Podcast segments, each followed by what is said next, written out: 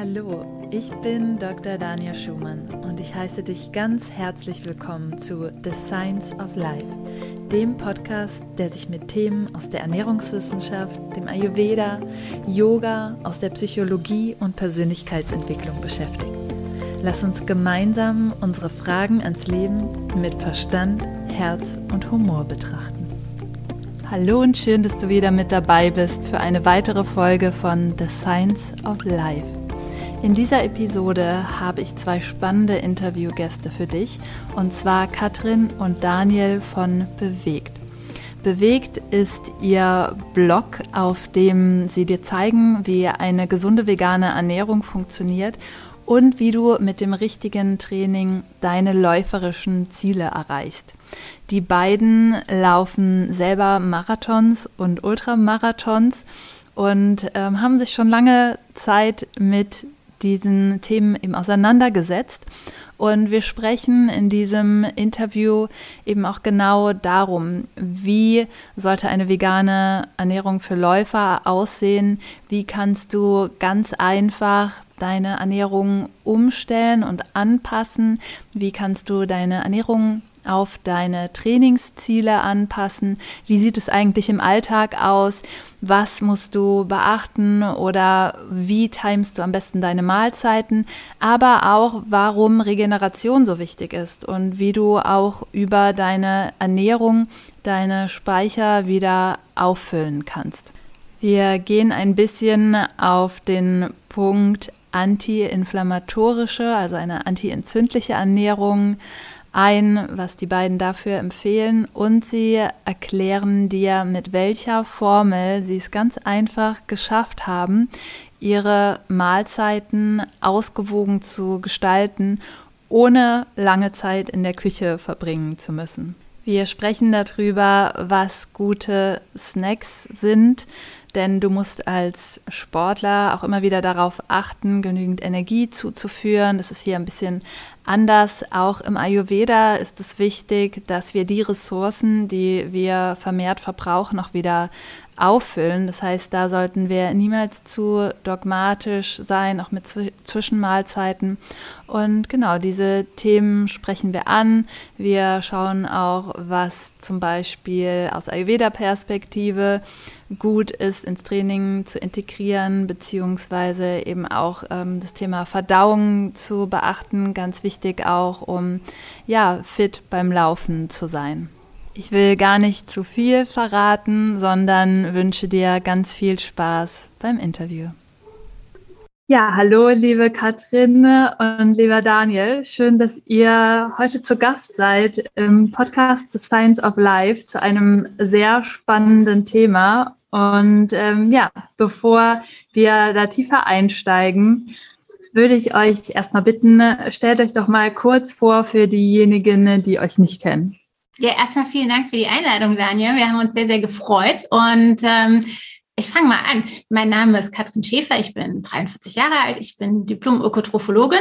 Und ähm, zusammen mit Daniel, der sich gleich noch vorstellt, ähm, schreiben wir seit mehr als zehn Jahren den Blog Beweg und machen jetzt seit bald sechs Jahren den Beweg-Podcast, wo wir über die Themen Veganismus, äh, Laufen, Ausdauersport, aber auch verwandte Themen, für uns verwandte und interessante Themen wie Minimalismus und Nachhaltigkeit berichten und wir mehr Menschen zu einem nachhaltigen, veganen und aktiven Lebensstil motivieren möchten.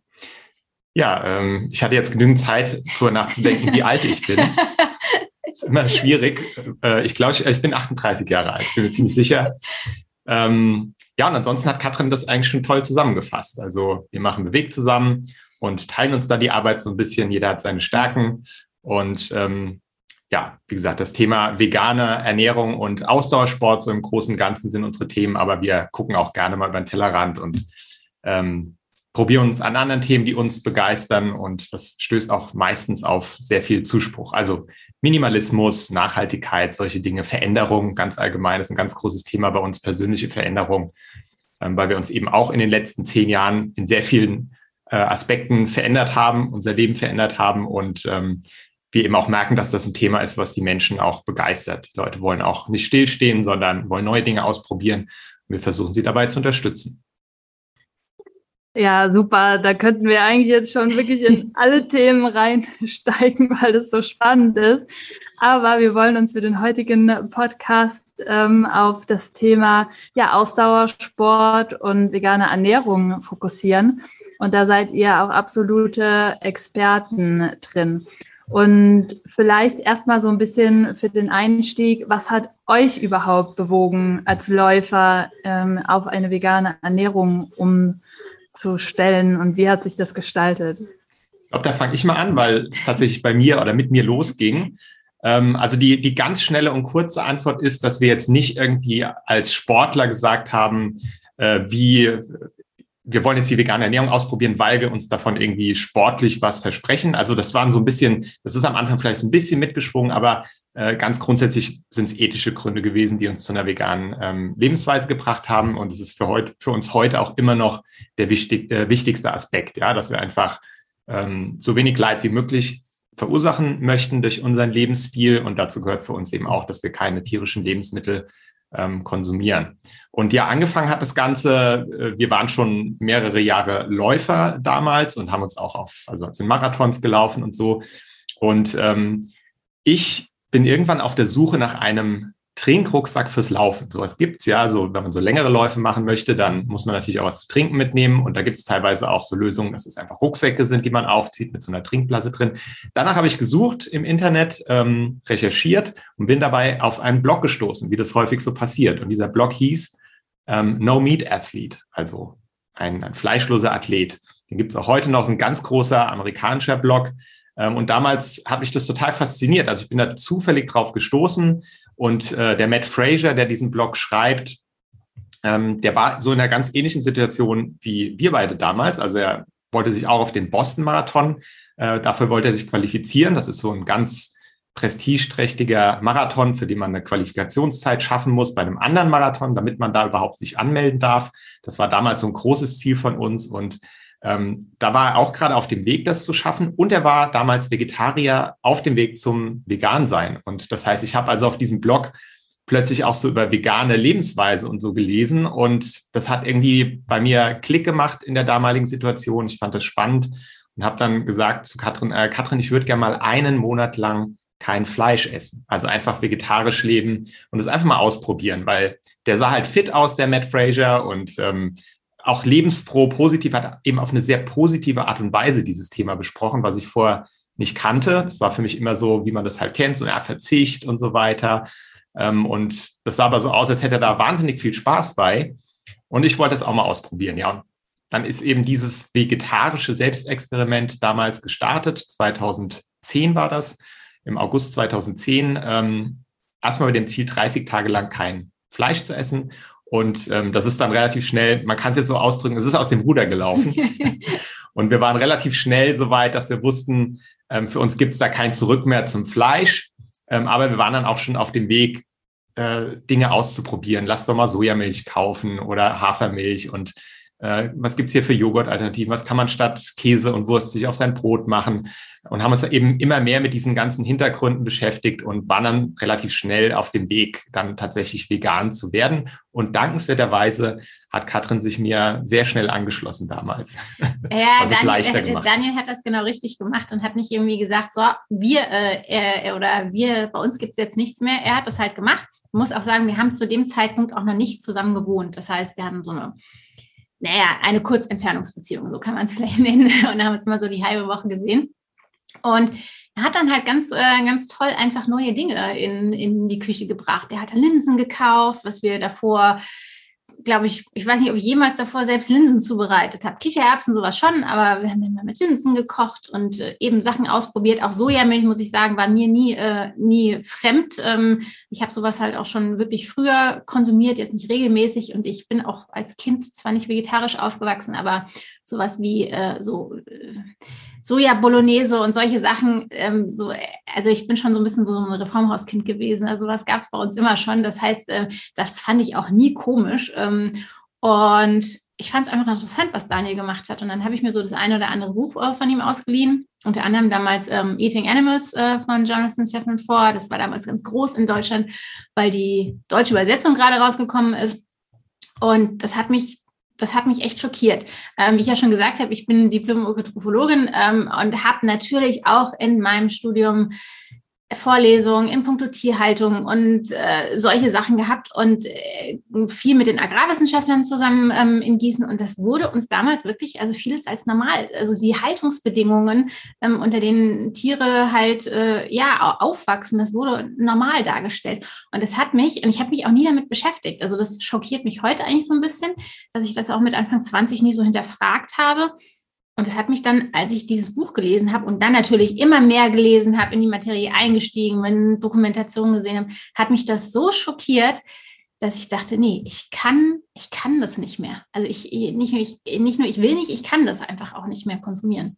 Und das war auch, deswegen war das auch eigentlich nie so richtig schwierig, wobei wir natürlich auch den großen Vorteil hatten, dass wir das zu zweit gemacht haben. Also wir kennen ja auch die Geschichten von Leuten, die halt eben alleine in der Familie als einzige Person mit, mit eben mit Mann und Kindern oder umgekehrt auch als mit Frau und Kindern das machen und da teilweise ja fast Steine in den Weg gelegt bekommen. Das war natürlich bei uns perfekt. Wir haben das zu zweit gemacht. Wir hatten immer jemanden zum Austauschen. Wir haben auch sehr, sehr ähm, ähm, verständnisvolle Familien beide, die sich auch sofort darauf eingelassen haben. Und es gab immer sofort bei Familienfeiern was für uns zu essen. Also wir sind da nie irgendwie negativ, ähm, zumindest in unserem direkten Umfeld angeeckt, was natürlich auch ein großer Vorteil war. Das wissen wir zu schätzen. Ja, super schön, was auch sehr selten ist, dieses äh, unterstützende Umfeld auch zu haben. Ähm, ich frage mich jetzt, wie hat sich das für euch ausgewirkt, gerade bei so einer Ernährungsumstellung? Ja, das ist ja schon irgendwie doch ein großes Ding, auch wenn ihr das mit viel Freude und Spaß und so Stück für Stück gemacht habt. Ähm, wie hat sich das jetzt auf euren Lauf ausgewirkt, auf euer Training ausgewirkt? Hat sich das irgendwie auf eure körperliche Leistungsfähigkeit ähm, ausgewirkt? Gab es am Anfang vielleicht auch so ein paar Schwierigkeiten? Ja, ich meine, man muss Ernährung dann nochmal äh, neu überdenken. Wir sind ja beide Gießener Gewächse, mhm. Katrin. ne? Ähm, und ähm, du hast dann natürlich noch das vermehrte Hintergrundwissen mhm. mitgebracht. Viele gehen dann so blauäugig da rein und denken, ja, man, man kann jetzt einfach das Fleisch weglassen und dann die Milch weglassen. Und dann sind es aber doch irgendwie ganz viele Dinge oder ganz viele Nährstoffe, die man dann einfach anders auffüllen muss, wo dann viele ähm, das nicht in Betracht ziehen.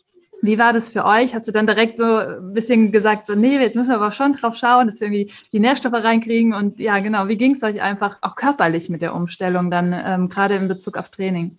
Also ich würde sagen, wir haben das relativ entspannt, wir sind das sehr, sehr entspannt angegangen, weil ich wusste ja, also klar, wir haben ja auch nicht nur das Fleisch einfach weggelassen, wobei wir auch super selten Fleisch gegessen haben. Fleisch war gar nicht so das Ding. Also wir haben vielleicht im Schnitt einmal die Woche irgendwie mal irgendwie Hühnchen oder sowas gegessen und eher, wenn man mal irgendwie im Restaurant war ähm, und äh, sowas wie Wurst oder sowas habe ich eigentlich jahrelang nicht, also sehr, sehr, sehr, sehr selten gegessen, auch mehr so mal auf einer Pizza. Und das hat ja jetzt keinen keinen Nährwert, den man irgendwie ausgleichen muss. Ähm, was eher so ein Ding war, waren halt wirklich Milchprodukte. Also ich war sehr, ich war ein echt absoluter Joghurtquark, äh, Buttermilch-Junkie äh, und habe da sehr, sehr viel in der, in der Hinsicht gegessen.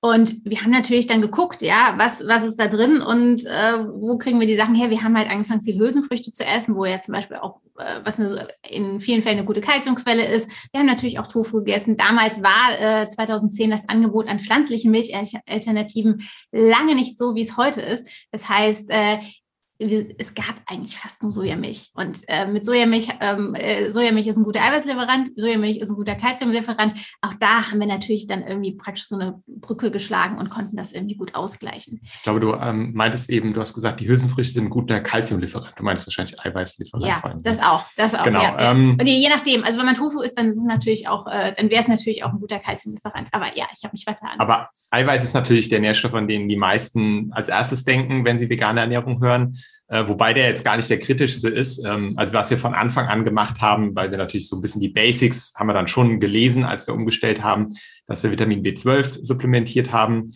Ähm, das machen wir seitdem, wird auch eigentlich von allen durch die Bank ähm, empfohlen, das zu tun.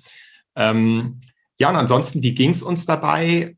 Also ich hatte tatsächlich, ähm, auch wenn ich jetzt die Geschichte von Matt Fraser gesehen habe und damals dann auch natürlich ähm, andere vegane Sportlerinnen und äh, Sportler und auch Leistungs-, äh, also ambitionierte Sportlerinnen und Sportler, die dann auch so in der veganen Szene eben bekannter waren. Also zum Beispiel war das aus den USA Scott Jurek, der einer der besten Ultramarathonläufer aller Zeiten ist, mit wahnsinnigen Erfolgen, ähm, der auch quasi seine gesamte Karriere vegan gelebt hat äh, und das auch immer noch tut, also jetzt auch nach seiner aktiven Karriere, ähm, wo man dann schon gesehen hat, okay, also wenn da jemand sieben Jahre in Folge den äh, Western States 100 Mile Endurance Run gewinnen kann, der somit das krasseste Ultrarennen der Welt ist und der vegan lebt, dann muss das irgendwie für Sportler funktionieren können, ja. Und trotzdem hatte ich natürlich so diese ganzen gesellschaftlichen Mythen und Vorurteile so ein bisschen im Hinterkopf. Ah, da könnte dir was fehlen, man braucht Fleisch, man braucht äh, Milchprodukte, das ist wichtig ähm, und habe dann tatsächlich am Anfang so die ersten ein, zwei Wochen so richtig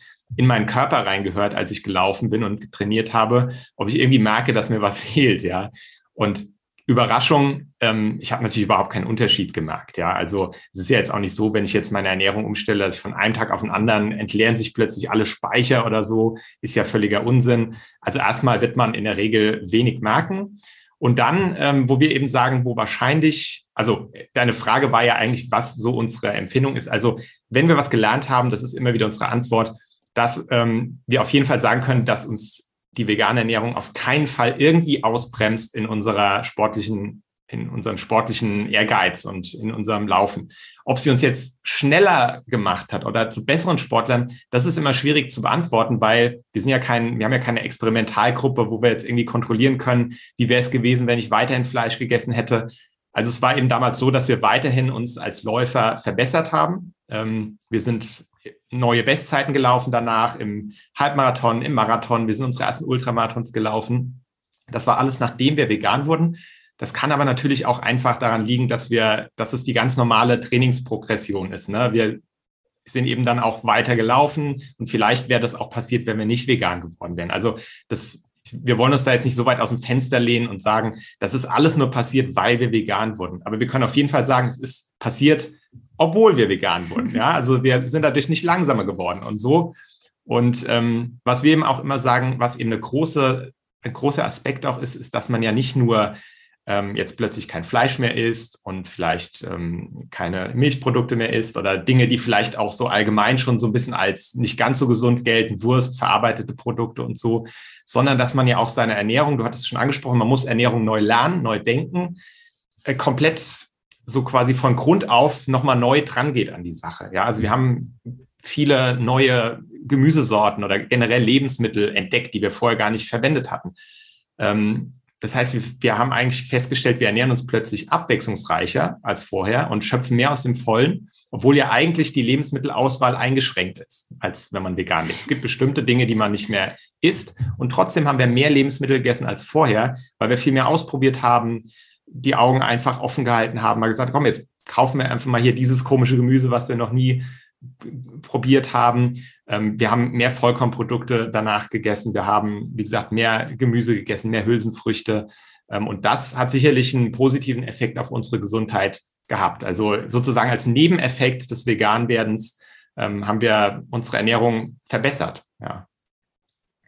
Ja, das ist das Spannende, was ich auch immer wieder beobachte, dass eigentlich die Ernährung nicht eingeschränkter wird, sondern im Gegenteil vielfältiger wird, weil einfach viel mehr ausprobiert wird. Auch wie du gesagt hast, Katrin, am Anfang, ja, wie oft hat man eigentlich Linsen oder Hülsenfrüchte gegessen? Ne? Es gibt bei uns Und, keinen ähm, Tag mehr ohne Hülsenfrüchte. Also muss man, ja. muss man echt sagen. Und ich, ich glaube auch, wir essen heute viel mehr Eiweiß, als wir es früher gegessen haben, weil wir eben ganz un, wir sagen jetzt nicht, oh, wir müssen jetzt heute Hülsenfrüchte essen, sondern das ist einfach Bestandteil einer Mahlzeit bei uns, ja, dass da Kichererbsen oder Kidneybohnen oder Linsen oder was auch immer drin ist. Ja, das gehört mittlerweile heute dazu. Und früher gab es halt auch mal nur Nudeln mit Tomatensauce. Das war ein Essen. Ja, ja also ist so.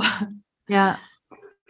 Jetzt ähm, ist natürlich nochmal eine, ich sage nicht Hürde, aber eine Anforderung sicherlich an die Ernährung, wenn man wirklich ähm, Leistungssportler ist und dann gerade noch in so einem intensiven Bereich, wie ne, ihr habt jetzt auch gesagt, Ultramarathon seid ihr auch gelaufen, mhm. das sind ja Höchstanforderungen an den Körper. Und es ist ja schon ohnehin sehr schwer, dem Körper dann ähm, so viel Ressourcen wieder auch zurückzugehen. Ja, also Ernährung muss dann einfach auch noch mal besser geplant sein. Gerade wenn man im Training steht, dann auch natürlich auch Wettkampfvorbereitung, allein während dem Lauf auch ähm, Dinge zu finden, die für einen selber passen, ja, dass der Körper das ähm, gut vertragen kann. Wie würdet ihr sagen, unterscheidet sich jetzt so ne, die, sage ich mal, vegane Basic-Ernährung von der Sporternährung, ja, wo man wirklich schauen muss, dass man wirklich ausreichend ähm, zum einen die Mahlzeiten taktet, aber auch genau schaut, was man eben zu sich nimmt. Also eventuell kann die Antwort jetzt ein bisschen enttäuschend sein, weil ich würde sogar sagen, sie unterscheidet sich gar nicht so dramatisch, sofern wir jetzt, also wir sind ja keine, ich sehe uns jetzt nicht als Leistungssportler, ja. Also ich, ich weiß, ja, okay. Also ich weiß, ich, äh, ich finde, Leistungssportler geht immer so rein in den Profibereich mit Leuten, die wirklich mit dem Laufen Geld verdienen. Das ist natürlich bei uns nicht so. Ähm, aber insgesamt muss ich sagen, unterscheidet sich die Ernährung wirklich gar nicht so dramatisch, mit einer Ausnahme. Man braucht natürlich etwas mehr an Kalorien. Ja, also wenn man jetzt irgendwie 70, 80 Kilometer oder Daniel auch in der Marathonvorbereitung auch mehr, irgendwie auch jenseits der 100 Kilometer pro Woche läuft, ist das natürlich auch ein Energieverbrauch, den man irgendwie ausgleichen muss. Und den sollte man natürlich eben nicht mit äh, Schokolade und Süßigkeiten und äh, am Ende noch irgendwie dem einen oder anderen alkoholischen Kaltgetränk ausgleichen, sondern natürlich mit vollwertigen Lebensmitteln. Und da ähm, macht es, ähm, also wenn man sich wenig, möglichst wenig Gedanken machen will und nicht so auf Ernährungspläne steht, was, was wir nicht tun, ähm, macht es einfach Sinn, das mit eben mit vollwertigen Lebensmitteln auszugleichen. Also eben etwas mehr Vollkorngetreideprodukte oder Pseudogetreideprodukte, Hülsenfrüchte, Gemüse, Obst, was man eben äh, so isst, äh, halt die vielleicht Portionen etwas zu vergrößern oder dann natürlich auch mehr zu essen. Also was zum Beispiel auf jeden Fall sinnvoll ist, eben wenn man viel Sport macht, dass man spätestens nach intensiven Einheiten direkt etwas isst. Ja, also das kann zum Beispiel ein großer Smoothie sein oder was, was man eben auch irgendwie gleich gut verträgt. Da hat man dann schon so mehrere, äh, Ding, mehrere Dinge gleichzeitig gut gemacht. Also A, ein Stückchen mehr, einfach eine Portion mehr an, an Energie aufgenommen. Idealerweise natürlich dann auch äh, Kohlenhydrate und Eiweiß. Ähm, das, das, das, was der Körper braucht. Ähm, und wenn man dann eben noch ähm, das mit, mit guten Lebensmitteln macht, dann hat man auch direkt einfach auch einen Plus an Nährstoffen. Das ist ähm, vielleicht, also wir sind, wir sind ja relativ basic ähm, und gehen da auch nicht so verkauft an die Sache dran. Das heißt, wenn jetzt jemand ähm, erwartet hat, dass wir jetzt eine, die, die großen Weisheiten und was man macht, damit man auf jeden Fall dann irgendwie noch schneller wird, loslässt, das ist, das ist vielleicht so ein bisschen enttäuschend, aber ich finde, das ist eigentlich auch das Gute, dass das eben keine, es, man muss daraus keine hochkomplexe Wissenschaft machen sondern ähm, man kann das eben, man kann sich eben auch mit viel Sport gut ernähren, wenn man eben so diese Basisernährungsregeln, ja, möglichst, äh, möglichst vielseitig, abwechslungsreich, möglichst viel selbst kochen, wenig Zusatzstoffe, wenn man das berücksichtigt, aus dem Vollen schöpfen, äh, saisonal, regional, dann hat man damit schon eine ganze Menge abgedeckt. Ja, also ich würde genau, was du gesagt hast, Katrin, ähm, ist geht jetzt ja vielleicht nicht drum, wenn man jetzt äh, Profisportler ist und damit Geld verdient, ähm, wenn es dann wirklich um die, das letzte halbe Prozent geht der Leistung, dann kann ich mir vorstellen, ähm, kann man natürlich noch ähm, feilen und äh, da vielleicht noch ein bisschen was rausholen, wenn man irgendwas timet oder schaut, dass man bestimmte Verhältnisse besser trifft, als wenn man jetzt einfach sich auf seine Intuition verlässt. Aber wir sprechen jetzt von ähm, von Hobbysportlerinnen und Sportlern. Und ich würde Katrin widersprechen. Ich würde schon sagen, dass wir Leistungssport machen. Das war so ein Ding zwischen uns. Ja, Leistungssport ist im Prinzip äh, ein Sport, der sich auch über gewisse Leistungen definiert. Und so tun wir es auch. Also wir laufen auch bei Wettkämpfen mit und möchten dann natürlich auch in der Regel möglichst gute Zeiten erreichen und vielleicht sogar noch ein bisschen also an unser Limit gehen. Das würde ich schon als Leistungssport betreffen. Ich denke, das ist eine Kategorie, wo sich auch viele Hobbysportlerinnen und Sportler drin wiederfinden. Ähm, und ja, also im Prinzip auf den Punkt gebracht ist eben die Frage, die kriegen wir natürlich ganz häufig gestellt, was muss ein Sportler anders machen in der Ernährung als eine Nichtsportler? Aber ich würde es einfach um, umgedreht mal fragen. Man möchte ja auch als Nichtsportler einfach eine gesunde Basisernährung haben. Ja, und äh, das heißt ja nicht, wenn ich jetzt keinen Sport mache, dann kann ich mich, kann ich Müll quasi in mich reinschütten und muss überhaupt nicht auf irgendwas achten. Nein, auch dann möchte ich, um gesund zu sein, ja das Beste für mich haben und äh, mich gesund, abwechslungsreich, ausgewogen ernähren. Und tatsächlich ist unsere Erfahrung ähm, von dieser Basis ausgehend wenn man dann eben Leistungssport macht oder viel Sport macht, dann ist der, der einzige Faktor, der sich verändert, dass man mehr zu sich nimmt, dass man quasi von diesem guten, von dieser guten Basis mehr zuführen muss, weil man ja auch mehr Kalorien verbrennt. Aber es ist jetzt nicht so, dass es so einzelne Nährstoffe oder so gibt, die jetzt wahnsinnig überproportional verloren gehen, wenn man plötzlich anfängt, Sport zu machen. Also man kann vielleicht überlegen, ob man noch ein bisschen mehr Eiweiß äh, zu sich nimmt, äh, also noch ein bisschen die Hülsenfruchtportion vielleicht vergrößert oder auch mal wegen mir einen Eiweißshake äh, als, als Regenerationstrink nach dem Sport zu sich nimmt. Ähm, aber es ist jetzt nicht so, dass man da wirklich, wie Katrin schon sagte, eine Wissenschaft draus machen müsste. Also das ist unsere Erfahrung. Für uns klappt das wunderbar. Ähm, und ich kann mir nicht vorstellen, dass wenn wir jetzt da jetzt noch verkopfter dran gehen würden, irgendwie unsere Leistung plötzlich explodieren würde. Also so viel Erfahrung haben wir inzwischen gesammelt, dass wir da ähm, das gut einschätzen können. Und wie gesagt, Intuition, es geht viel auch um Gewohnheiten, dass man einfach gute Ernährungsgewohnheiten entwickelt.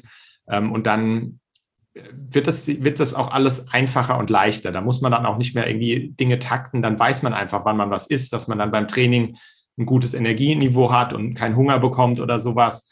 Ähm, das ist viel experimentieren, viel Erfahrung sammeln und äh, das so ein bisschen feintunen mit der Zeit. Und dann sollte das in Routinen übergehen, sodass ich mir da gar nicht mehr so viele Gedanken drüber machen muss, dass das alles automatisch abläuft. Ja, es gibt vielleicht so eine winzige Ausnahme, weil du angesprochen hast, die Nährstoffe werden in der Regel nicht überproportional ähm, verbraucht. Äh, das ist, wenn man jetzt wirklich bei sehr, sehr, sehr heißen Temperaturen, also jenseits der 30 Grad und vielleicht auch höhere Luftfeuchtigkeit, sehr lange unterwegs ist. Also wenn man jetzt bei einem Ironman bei hohen Temperaturen entsteht, dann ist Natrium definitiv ein Punkt. Aber das ist so speziell, also für jetzt, für die allermeisten Menschen wahrscheinlich, die zuhören, ähm, kommt das gar nicht in Frage. Ja, und das Schöne ist ja auch, dass die ganzen Hülsenfrüchte auch ähm, ausreichend Magnesi Magnesium haben. Ja, also das heißt, dass man darüber dann auch wirklich nochmal wichtige, ähm, die Nährstoffe, die auch für die Muskelfunktion wichtig sind, automatisch führt. Ähm, und super wichtig fand ich auch, äh, ne, dass ihr immer wieder auch gesagt habt, man muss wirklich keine Wissenschaft daraus machen, ja. Und ähm, auch dieses experimentieren, das ist, glaube ich, für jeden einfach so wichtig, weil jeder Körper funktioniert anders. Ja, ähm, ich habe das selbst gesehen, auch viel im Sportbereich ähm, unterwegs gewesen, ganz lange Jahre Basketball gespielt und allein so der Unterschied zwischen uns äh, Teamkolleginnen, ja, die eine musste vor dem Spiel noch eine Banane essen, sonst hätte das Spiel nicht durchgestanden. Äh, ich durfte mindestens drei Stunden vorher nichts gegessen haben, sonst wurde mir auf dem Spielfeld übel und ich habe überhaupt keine Leistung gebracht. Ähm, und so äh, funktioniert jeder Körper auch einfach noch mal ein bisschen anders. Und da wirklich zu schauen, was ist es, das ich brauche, damit ich mich wohlfühle auch, wie du sagst, dass ich keinen Hunger bekomme während äh, dem Training, dass ich merke so, ah, okay, ich fühle mich auch leicht genug irgendwie, um körperlich aktiv zu sein, ja, ähm, das ist verdaut, ja, das ist auch wichtig und ähm, ja, was sind vielleicht auch ähm, Snacks, die gut funktionieren, da kommen wir vielleicht gleich nochmal drauf zurück, ähm, vielleicht hätte ich jetzt der ein oder andere gedacht, so, ja, okay, wenn ich jetzt aber so viel trainiere die Woche und dann bin ich nach dem Laufen fertig und dann oh, irgendwie dann noch auf eine vollwertige Ernährung zu achten und das am besten noch selbst zu kochen. Wie macht ihr das? Ähm, also was, was ich schon gesagt habe, so direkt nach dem Training, gerade wenn, wenn man einen schnellen Hunger hat, dann bietet sich eigentlich so ein Smoothie oder äh, Porridge oder was auch immer, was man eben schnell zubereiten kann, ähm, an. Bei uns ist es häufig ein äh, Smoothie, weil da kann man eben Bananen, anderes Obst und äh, Zusätze, was man halt noch möchte, äh, reinwerfen und man hat sofort innerhalb von zwei Minuten was zu essen.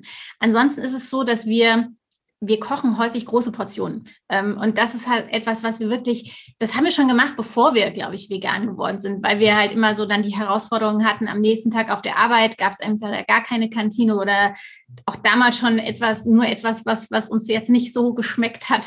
Ähm, das heißt, wir waren es, wir waren es gewohnt, immer große Portionen zu machen. Und dann hat man halt eben noch äh, am nächsten Tag oder am Abend oder wie auch immer einen Rest. Und das erleichtert schon mal eine ganze Menge Arbeit. Und ähm, genau wie auch bei der Ernährung ähm, sind wir so der Ansicht, dass man auch beim Kochen keine große Wissenschaft äh, draus machen kann. machen muss. Wir kochen nicht wahnsinnig aufwendig. Wir kochen jeden Tag, ja, aber wir stehen dafür nicht eine Stunde in der Küche. Also bei uns gibt es sehr, sehr einfache Gerichte. Wir haben so eine Formel, ähm, die, wo es auch ganz viele Rezepte nach dieser Formel auf unserem Blog gibt. Äh, die haben, haben wir uns auch nicht ausgedacht. Die haben wir eben von äh, besagten äh, Blogger aus den USA ähm, auch uns so ein bisschen abgeguckt. Äh, das ist die Grain Green Bean Formel und sie besagt einfach, dass in vielen oder in, in Hauptgerichten möglichst eben eine Hülsenfrucht, ein Gemüse oder mindestens ein Gemüse und äh, ein Vollkorngetreideprodukt oder ein Pseudogetreide enthalten ist. Und da muss man gar nicht großartig so nach Rezepten kochen. Also ganz einfache, ganz, ganz, ganz einfache Sache ist einfach eine Reis-Gemüsepfanne mit Hülsenfrüchten. Und ähm, man kann das so variabel, vari also man kann das nach so, mit so vielen Varianten, äh, Varianten abwandeln. Äh, es kann äh, Pasta mit, mit einer Gemüse-Bolognese, mit einer Gemüse-Linsen-Bolognese sein. Und das sind so Sachen, wenn man gerade nicht nachgucken muss, dann läuft das halt irgendwie auch relativ schnell. Und auch das ist wieder, wir haben auch schon über das Thema Gewohnheiten gesprochen, auch das ist Gewohnheit. Es würde uns nicht einfallen, äh, irgendwie abends, wenn wir keine Lust haben zu kochen, eine Pizza zu bestellen oder so. Weil das ist für uns Gewohnheit, dass wir was machen. Und bevor wir sowas machen, stellt sich ein, ist auch wenn wir keine große, natürlich gibt es auch bei uns Tage, wo wir jetzt keine Lust haben, aber trotzdem wird sich einer von uns immer hinstellen und sagen, okay, ich mache was Schnelles. Das ist tatsächlich ein ganz aktuelles Beispiel, ja. Also wir, wir, ähm, wir haben überhaupt nichts, äh, also wir wollen auch, ähm, das ist uns ganz wichtig, so Pizza bestellen das ist überhaupt nichts Schlimmes oder so. Ne? Also ähm, wir, wir glauben auch nicht an so Cheat Days oder irgendwas, ähm, wenn man mal Lust hat auf irgendwas, dann isst man das einfach. Wir gehen auch häufig genug, wenn wir in der Stadt sind, dann einfach in irgendeinen Schnellimbiss und holen uns Falafel und so und ähm, oder irgendwas. Das darf auch mal ungesund sein, in Anführungszeichen. Wir finden, es ist ganz wichtig und gehört dazu, dass man auch so entspannt bleibt bei der Ernährung. Ähm, ja, einfach gucken, dass so die Basis stimmt, dass man 80, 90 Prozent ähm, sich gut ernährt mit guten Sachen und es sich überhaupt keinen Kopf drum machen, wenn man dann mal eben, keine Ahnung, zwei Stück Kuchen oder sonst was isst oder sich immer eine Pizza bestellt. Aber trotzdem, wir sind irgendwie immer in der Situation, ich weiß gar nicht, was war es letztens, da waren wir wahrscheinlich vom Lauf gekommen, also wir waren platt und haben überlegt, bestellen wir jetzt heute eine Pizza, machen wir es jetzt zum ersten Mal seit fünf Jahren oder so. Und so, oh, nee, komm, wir kochen jetzt einfach schnell mal selbst. Also es sind einfach so diese, diese Gewohnheiten, die drin sind und wie gesagt, wir kochen eigentlich nie mit Rezepten. Also es ist diese Grain Green Bean Formel, die funktioniert, die ist uns so in Fleisch und Blut übergegangen. Wir können uns immer irgendwas aus dem Ärmel schütteln. Ähm, also da werden dann einfach Zwiebeln oder Knoblauch angebraten, dann kommt da Gemüse rein in die Pfanne, irgendwie Hülsenfrüchte, irgendeine Soße und ähm, dann machen wir Nudeln oder Reis oder Quinoa oder ich weiß nicht was. Man kann auch Suppen damit machen, man kann Aufläufe, man kann alles damit machen. Also ähm, wenn man da so ein bisschen drin ist, dann kriegt man das ganz gut raus. Und so ist es für uns wirklich keine große Herausforderung, äh, trotz eines äh, ja, gefüllten Alltags, den wir auch haben, ähm, mit Sport, mit unserer Arbeit und so weiter, uns jeden Tag selbst was zu kochen. Ja, und wie gesagt, ein ganz großer Trick ist für uns natürlich, dass wir einfach große Portionen kochen. Wir essen eigentlich immer zweimal, ähm, wenn wir kochen. Das spart dann einmal das Kochen, muss man nur noch aufwärmen. Ja, super. Ähm, vielleicht noch mal so, was das Thema Snacks anbelangt ja. oder so, ähm, so Zwischenmahlzeiten. Wie gestaltet sich das für euch? Gibt es da auch Unterschiede bei euch? Wer läuft besser noch mit zum Beispiel mit der Banane davor oder ähm, ähnliches? Vielleicht noch mal so ein bisschen eure Erfahrungen, was funktioniert für euch und genau, was sind eure äh, Lieblingsrezepte da? Das ist tatsächlich unterschiedlich. Also allein schon deswegen unterschiedlich, weil ich in der Regel morgens laufe und Daniel eher abends. Und wenn ich morgens laufe, esse ich also wenn es zumindest so ein normaler Lauf ist, wo ich jetzt kein Tempo mache oder keinen sehr langen Lauf von irgendwie jenseits der 20 Kilometer, frühstücke ich überhaupt nichts. Ähm, das muss man ausprobieren und das ist auch nicht für jeden was. Ähm, und ich würde das auch nicht übertreiben. Aber wenn, wenn ich das irgendwie zwei, dreimal die Woche mache, dass ich halt irgendwie morgens äh, schnell äh, einfach einen lockeren Lauf mache, dann fun funktioniert das gut. Und ansonsten, ähm, ja, kommt es echt so ein bisschen auf die Tageszeit an und es kommt darauf an, was man vorhat. Also Banane ist immer, ist immer äh, eine gute Idee. Äh, Banane belastet nicht und ähm, also zumindest bei uns nicht. Äh, wir müssen, wir können immer nur von uns reden. Ähm, was gibt es sonst noch vorm Laufen? Was isst du sonst vorm Laufen? Also wie gesagt, Banane, manchmal auch mit Erdnussmus, wenn es noch ein bisschen mehr Energie sein darf und ich das Gefühl habe, ähm, ich brauche ein bisschen mehr ist das ganz typisch. Äh, ich mache mir auch gerne Bananenmus, äh, also einfach so Bananen in eine Schüssel und mit einem Stabmixer pürieren und dann kann man auch noch ein paar Beeren reinwerfen oder so. Also es ist dann wirklich der, der ähm, Kohlenhydrat-Schock, aber das ist ja vom Laufen genau das Richtige, äh, weil man verbrennt das ja dann alles auch wieder. Ähm, ja, man, also sehr selten essen wir auch mal irgendwie eine Scheibe Brot oder sowas mit ein bisschen Abstand vorher, aber oder auch ein Smoothie, ne, machen wir auch ganz gerne, weil es eben auch leicht ist und ähm, nicht so verdaut werden muss. Das ist dann meistens, wenn so was Schweres ist, was im Magen liegt, ist es nicht so gut. Also das heißt, das sind so die typischen Snacks vor dem Sport. Ähm, wie gesagt, im Sommer natürlich auch hier in, in, im Winter ist das Obstangebot nicht so toll hier in Deutschland, aber im Sommer natürlich auch Wassermelone ist mega gut oder was man halt so kriegt an leichtem, wasserreichen Obst, was einem einfach nicht beschwert. Ähm, ja, und ansonsten muss man auch mal so ein bisschen sagen, da haben wir noch nicht so sehr drüber gesprochen, aber was wir ganz wichtig finden, ist doch so ein bisschen die Struktur in der Ernährung, dass man ein Frühstück hat, Mittagessen und Abendessen. Das ist für uns einfach so eine Basis. Und wir merken eben auch, oder wir haben ja Kontakt mit vielen Leuten, die dann auch mit Fragen an uns rantreten. Und manchmal ist es dann so, dass sie sagen, ja, wenn ich dann mittags laufen will in meiner Mittagspause, habe ich so einen Hunger und dann stellt sich raus, ja, die haben nichts gefrühstückt oder irgendwie nur so super wenig und äh, klar hat man dann ein Energieloch mittags und ist dann ungünstig, wenn man das vorher noch irgendwie mit Essen zustopfen will und dann direkt laufen gehen will. Das funktioniert nicht. Also ideal ist es, wenn ich sozusagen ähm, meine Hauptmahlzeiten habe und dann wirklich auch mich satt esse, sage ich mal, so dass ich, wenn ich dann ähm, meine Trainingszeit habe, also zum Beispiel abends nach Feierabend nach Hause komme und dann laufen möchte, ähm, dass ich dann nur noch wirklich eine Kleinigkeit vielleicht brauche, um meinen Blutzuckerspiegel nochmal zu stabilisieren, aber eben nicht hungrig nach Hause komme und dann überlege, wie schaffe ich es jetzt irgendwie noch, dass ich nicht mehr hungrig bin und trotzdem nicht beschwert bin von dem Essen äh, und laufen gehe. Also zunächst mal so diese Basis aufbauen und, und regelmäßige Essenszeiten auch haben, auch gute, vollwertige Lebensmittel dann zu sich nehmen, sich satt essen äh, und dann eben die Erfahrung wie timet man das? Wann, wann gehe ich laufen? Ist eben ganz unterschiedlich. Gehe ich morgens, in der Mittagspause, abends und dann eben ausprobieren, ähm, wie das für einen am besten passt, dass man eben, dass dann die Banane vorher reicht äh, für, für den letzten Snack. Und danach, also nach dem Laufen natürlich ähm, auch gerne einfach eine Handvoll Studentenfutter oder so, was es da gibt. Also Eiweiß, ähm, schnelle Energie ähm, und das eben vor allen Dingen natürlich auch, wenn es intensivere Trainingseinheiten waren, äh, man muss jetzt nicht nach jedem ähm, lockeren Dauerlauf, den man gemacht hat, irgendwie sich die, die Proteinriegel und alles Mögliche reinschieben. Da wird auch häufig ein bisschen übertrieben, ähm, sondern da geht es dann einfach darum, dass ich einen kleinen Snack habe, der vielleicht paar Elektrolyte und ähm, Eiweiß, äh, ein bisschen Energie, dass die Speicher so schon mal Grund wieder aufgefüllt werden äh, und dann ab unter die Dusche und sich halt was zu essen kochen. Ja, oder den Rest vom Vortag essen. Genau. Das ist immer das Beste, wenn man nichts mehr machen muss. Ja, sehr gut. Das sind auf jeden Fall super Tipps. Und ähm, viele, die jetzt zuhören, die kennen sich auch so ein bisschen mit Ayurveda aus. Und da wird immer gesagt, ja, möglichst keine Snacks und ähm, immer viel Pausen lassen zwischen den Mahlzeiten.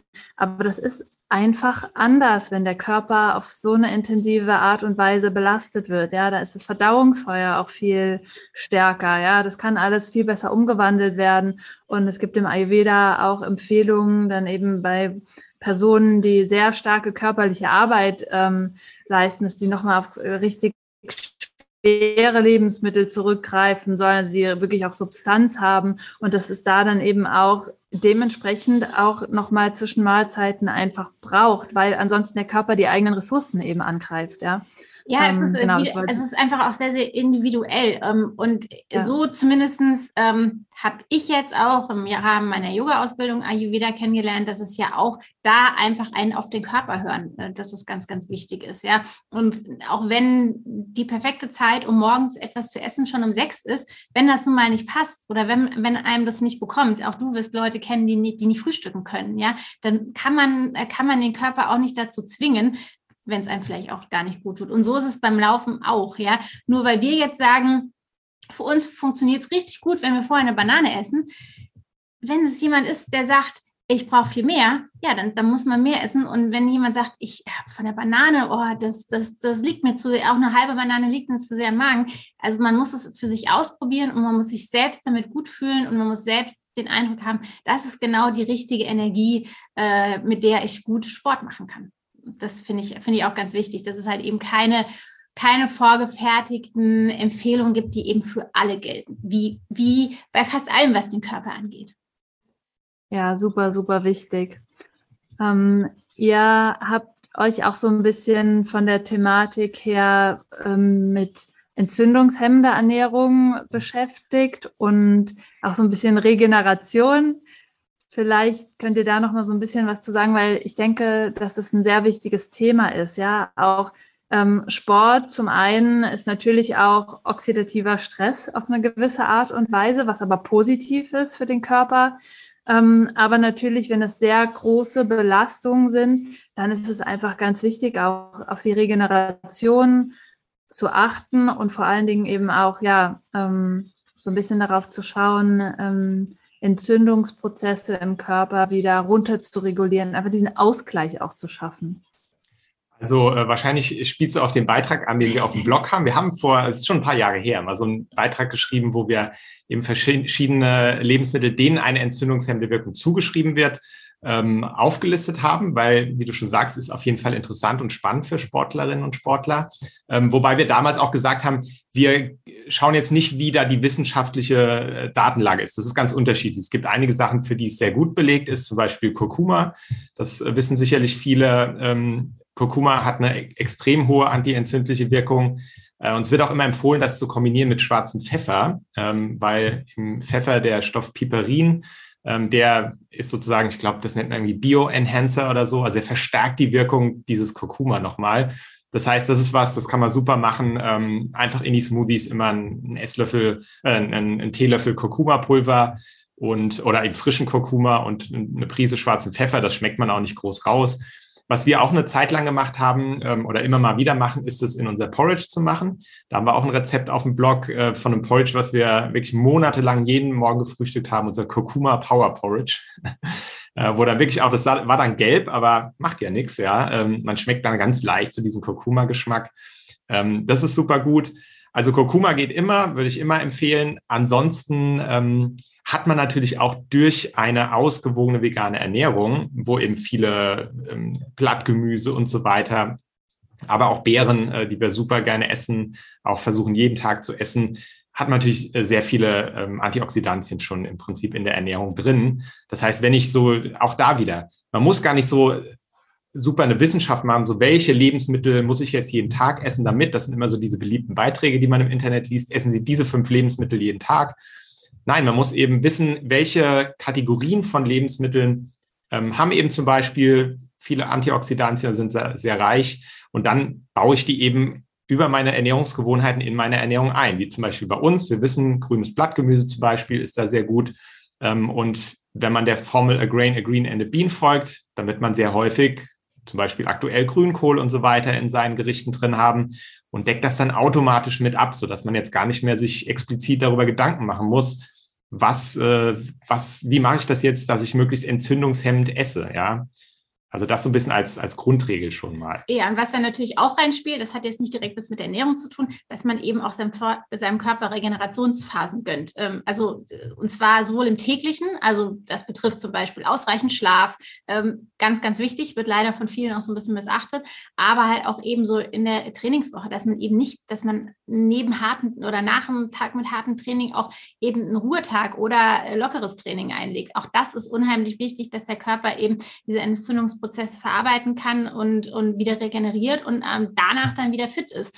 Und das macht natürlich auch Sinn, dass irgendwie im Trainingsjahr irgendwann, irgendwann eine Phase zu haben, wo man ganz, ganz bewusst viel weniger trainiert als sonst. Also ideal, das, bei uns ist das klassischerweise in Nicht-Corona-Zeiten, wenn wir einen Herbstmarathon laufen, ist danach dann erstmal eine Zeit, äh, wo wir den Körper, unserem Körper auch wirklich eine ganz, ganz bewusste Ruhe und Pause gönnen. Ja, also das ganz wichtig, ist mir jetzt zu dem Thema noch eingefallen, wo du es gesagt hast, Katrin. Man sollte ja auch jetzt eine Entzündung, also ist auch viel immer so, gehen so die Tipps und so kannst du die Entzündung äh, äh, entfernen oder so, also mit, ich weiß nicht, Eisbäder und so weiter, um die Entzündungsprozesse zu unterdrücken. In der Entzündungsprozess ist ja erstmal ein ganz natürlicher Prozess, der auch ablaufen muss, damit der Körper äh, oder ist, er ist Teil sozusagen des Trainingseffekts, ja. Also die, der Entzündungsprozess ähm, läuft ab, damit der vom Körper ähm, wenn die entsprechenden Maßnahmen ergriffen und danach bin ich hoffentlich ein bisschen fitter als vorher. Das heißt, es geht ja gar nicht immer darum, so, solche natürlichen Prozesse zu unterdrücken oder ähm, nicht zuzulassen. Ähm, deswegen einfach nochmal so mit diesen Gedanken dran gehen, auch dem Körper Zeit dazu geben, die Entzündungsprozesse eben auf seine Weise auch ähm, abzuhandeln ähm, und ihn dabei eben unter Umständen mit der Ernährung, mit einer ausgewogenen Ernährung, von mir aus auch Kurkuma und so weiter, ähm, zu unterstützen, als jetzt zu sagen, ich muss jegliche Entzündungsreaktion unterdrücken. Wenn man sich ein bisschen mit dem Thema beschäftigt, sieht man, dass eine Entzündung gerade beim Sport, im Training, das gehört ganz normal dazu. Das, das braucht der Körper sogar, damit da überhaupt Veränderungsprozesse stattfinden können. Ja, super wichtig. Ähm, diese zwei Punkte, die ihr da nochmal angesprochen habt. Zum einen, ja, es laufen ständig Entzündungsprozesse im Körper ab. Der, der Körper braucht es. Wir brauchen oxidativen Stress, ja, allein in der Atmungskette, was da ähm, alles passiert. Und es ist ganz natürlich. Und deswegen viel schöner die Herangehensweise zu sagen, wie kann ich meinen Körper dabei unterstützen, durch diesen Prozess durchzugehen, anstatt immer dieses Bekämpfen, ja.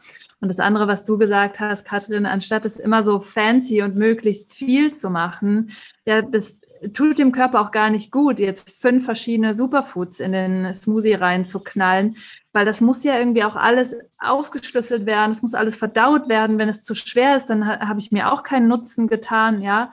Und dann eher so wirklich mit diesem Simple ähm, zu gehen. Also je einfacher, desto besser und eben nicht, wie du gesagt hast, Daniel, diese, esse diese fünf Lebensmittel jeden Tag. Nein, es geht darum, über die Woche verteilt so viele verschiedene ähm, Lebensmittel wie möglich zu integrieren. Nicht alle auf einmal in einer Mahlzeit, sondern einfach punktuell über die Woche verteilt, um da dann wirklich auch den optimalen Nutzen von zu haben. Und das äh, finde ich, habt ihr ja auch super zusammengefasst jetzt in den Dingen, die ihr schon äh, gesagt habt. Einfach immer wieder zu diesem Einfachen zurückzukommen. Ja, sich zu kümmern, ein bisschen zu planen, ein bisschen Wissen sich anzueignen, was ist in was drin, was kann unterstützen, aber dann eben nicht ähm, ja, eine Wissenschaft daraus zu machen mit komplizierten Rezepten und ähm, einem überladenen Salatteller mit irgendwie 15 verschiedenen äh, Zutaten, ja.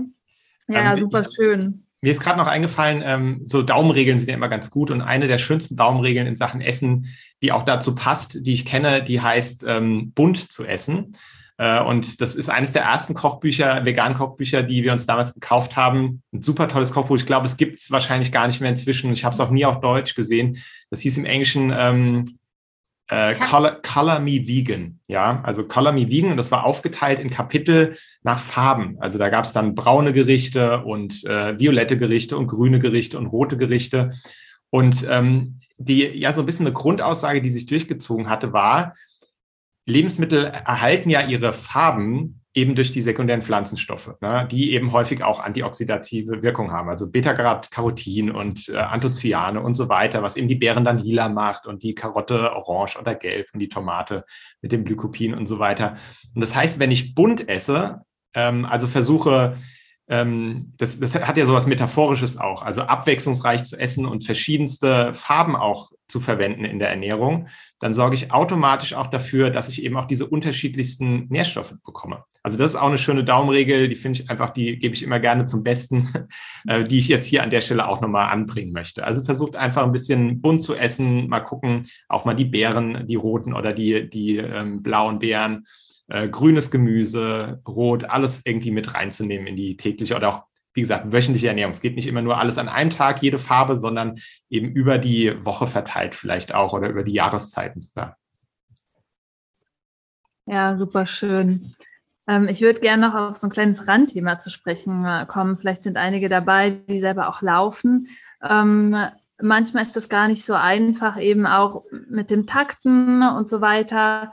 Und vor allen Dingen, wenn dazu kommt, dass man unter Verdauungsproblemen leidet.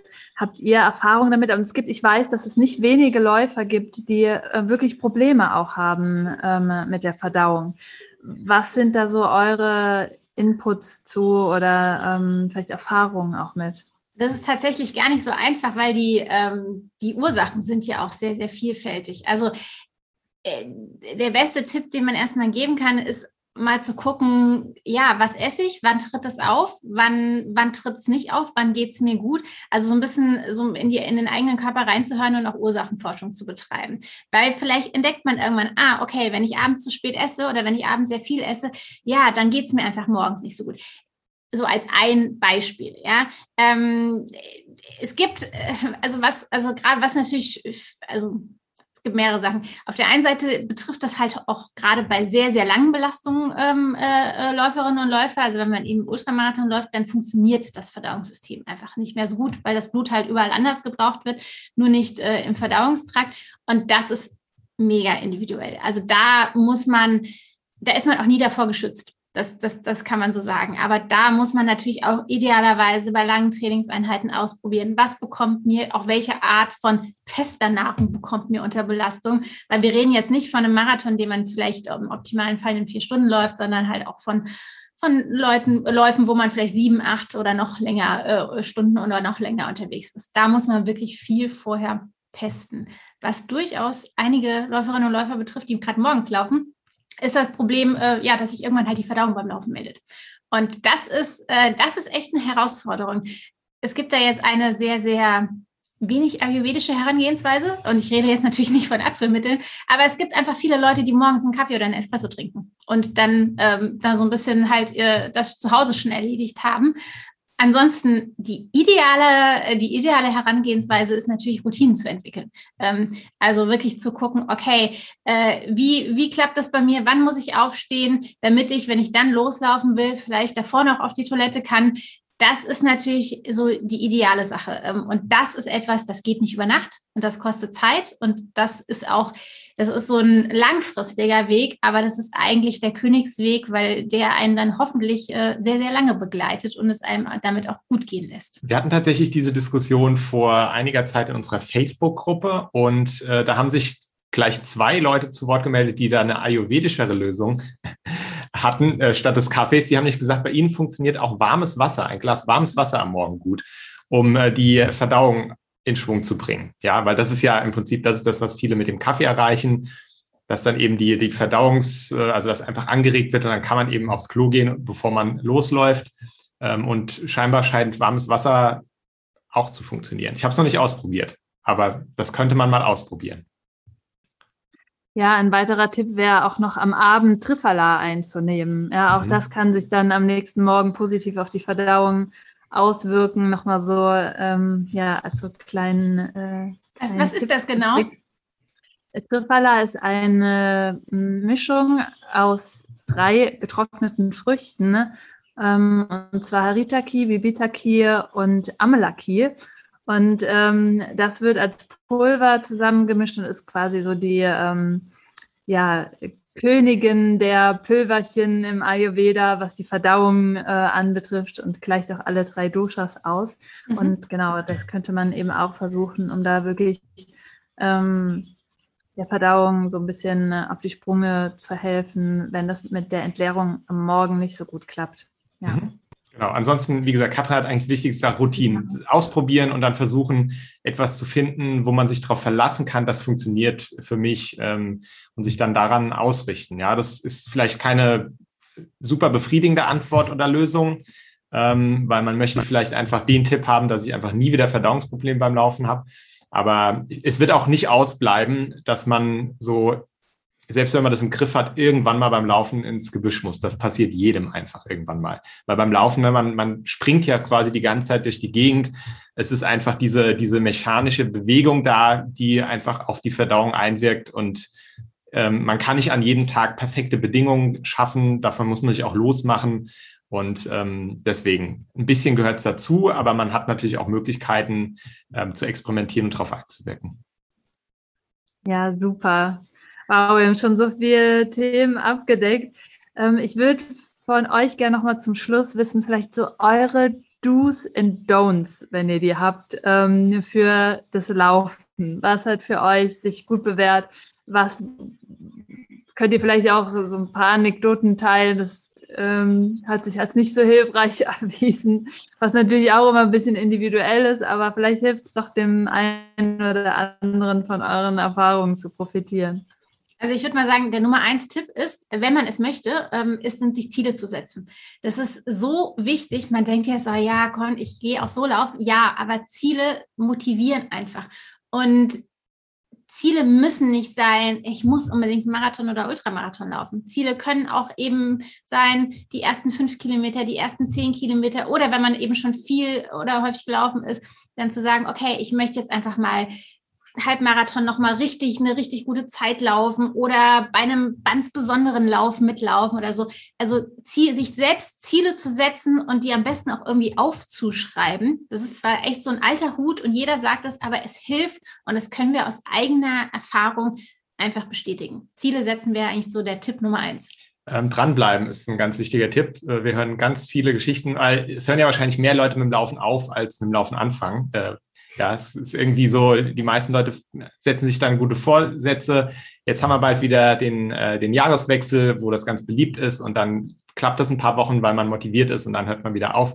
Also dranbleiben, Kontinuität, ähm, eben Gewohnheiten schaffen. Es, es muss ein quasi in, zu einer Gewohnheit werden, damit ich eben auch dann laufen gehe und dranbleibe, wenn ich vielleicht, wenn das Wetter mal nicht so gut ist oder ich dann auch zwei Tage mal nicht konnte oder so. Und viele kommen dann wieder so raus aus dem Trott und ähm, es muss eben zu einer Gewohnheit werden. Und was da eben auch ganz, ganz toll hilft, ist, nicht alleine zu bleiben, also sich einer Gemeinschaft anzuschließen. Wir haben zum Beispiel bei uns die Facebook-Gruppe des teambewegt.de.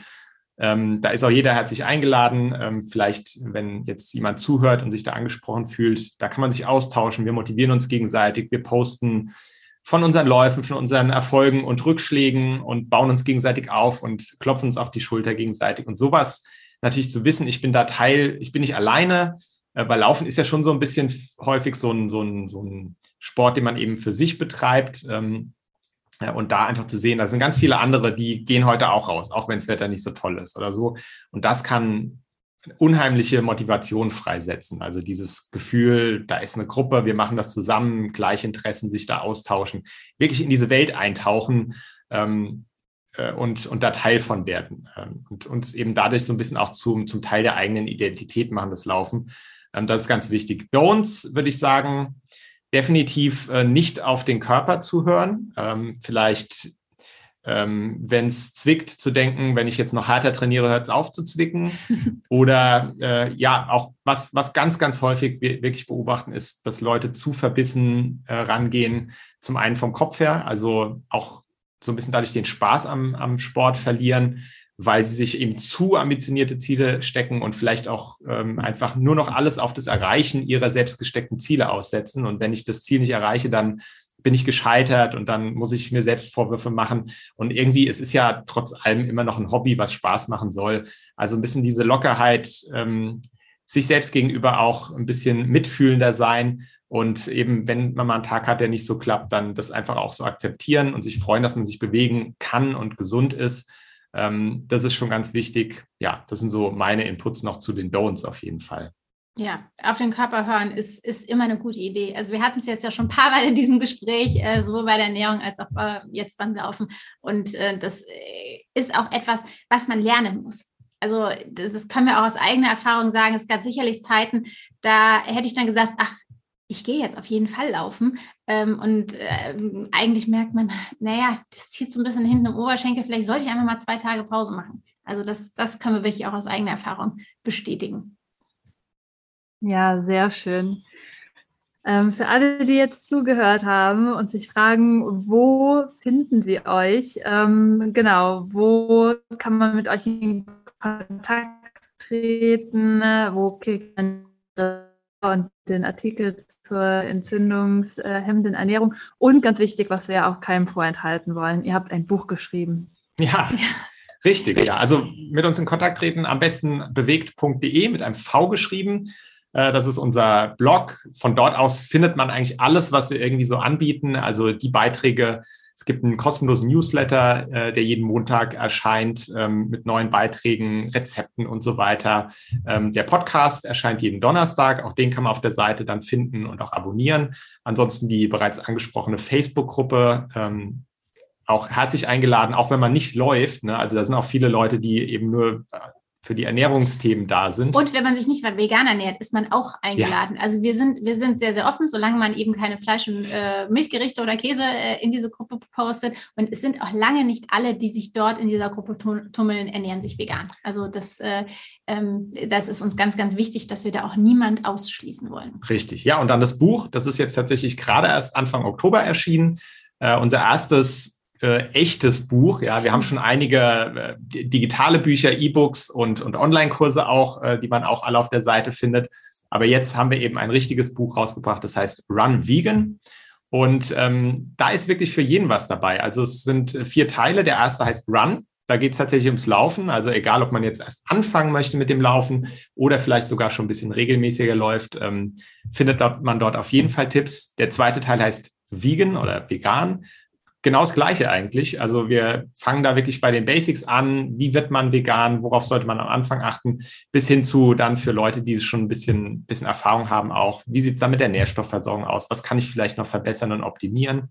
Der dritte Teil heißt Run Vegan. Da geht es so ein bisschen drum, wir sind, wir sehen uns selbst, ähm, wir haben diesen Begriff erfunden als Athletivisten. Das heißt, wir möchten auch durch das Laufen eben auf positive Art und Weise für eine vegane Lebensweise werben und ähm, ja, der Sport ist einfach eine tolle Möglichkeit, das zu tun. Und da kommen eben auch Leute aus unserer Community zu Wort, andere Sportlerinnen und Sportler, ähm, die da ihre Erfahrungen teilen, ihre Tipps teilen. Ähm, und wir sprechen einfach ein bisschen über diesen, diesen Aspekt.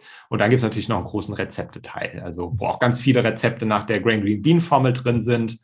Ähm, Rezepte für vor und nach dem Sport, äh, Sportfood, veganes zum Selbstmachen. Ja, das ist das Buch Run Vegan. Also wer da Lust hat oder vielleicht auch ein Geschenk für sich selbst oder andere sucht noch, ähm, dann sehr gerne mal vorbeischauen. Das würde uns sehr freuen. Und danke, dass wir es auch hier vorstellen dürfen bei dir im Podcast.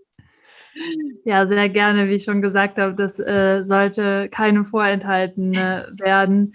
Ähm, vor allen Dingen für alle, die sich für das Thema Laufen interessieren und gesunde Ernährung. Und wie ihr schon sagt, ob es jetzt vegan ist oder nicht, denke, man kann immer Inspirationen ähm, schöpfen und immer mehr Vielfalt in den äh, Speiseplan bringen. Und selbst wenn man sich als Flexitarier bezeichnet oder was auch immer, ähm, finde ich, sind ja, kann man trotzdem in alle Bereiche mal reinschnuppern und ähm, dadurch auch nochmal neue Inspirationen schöpfen.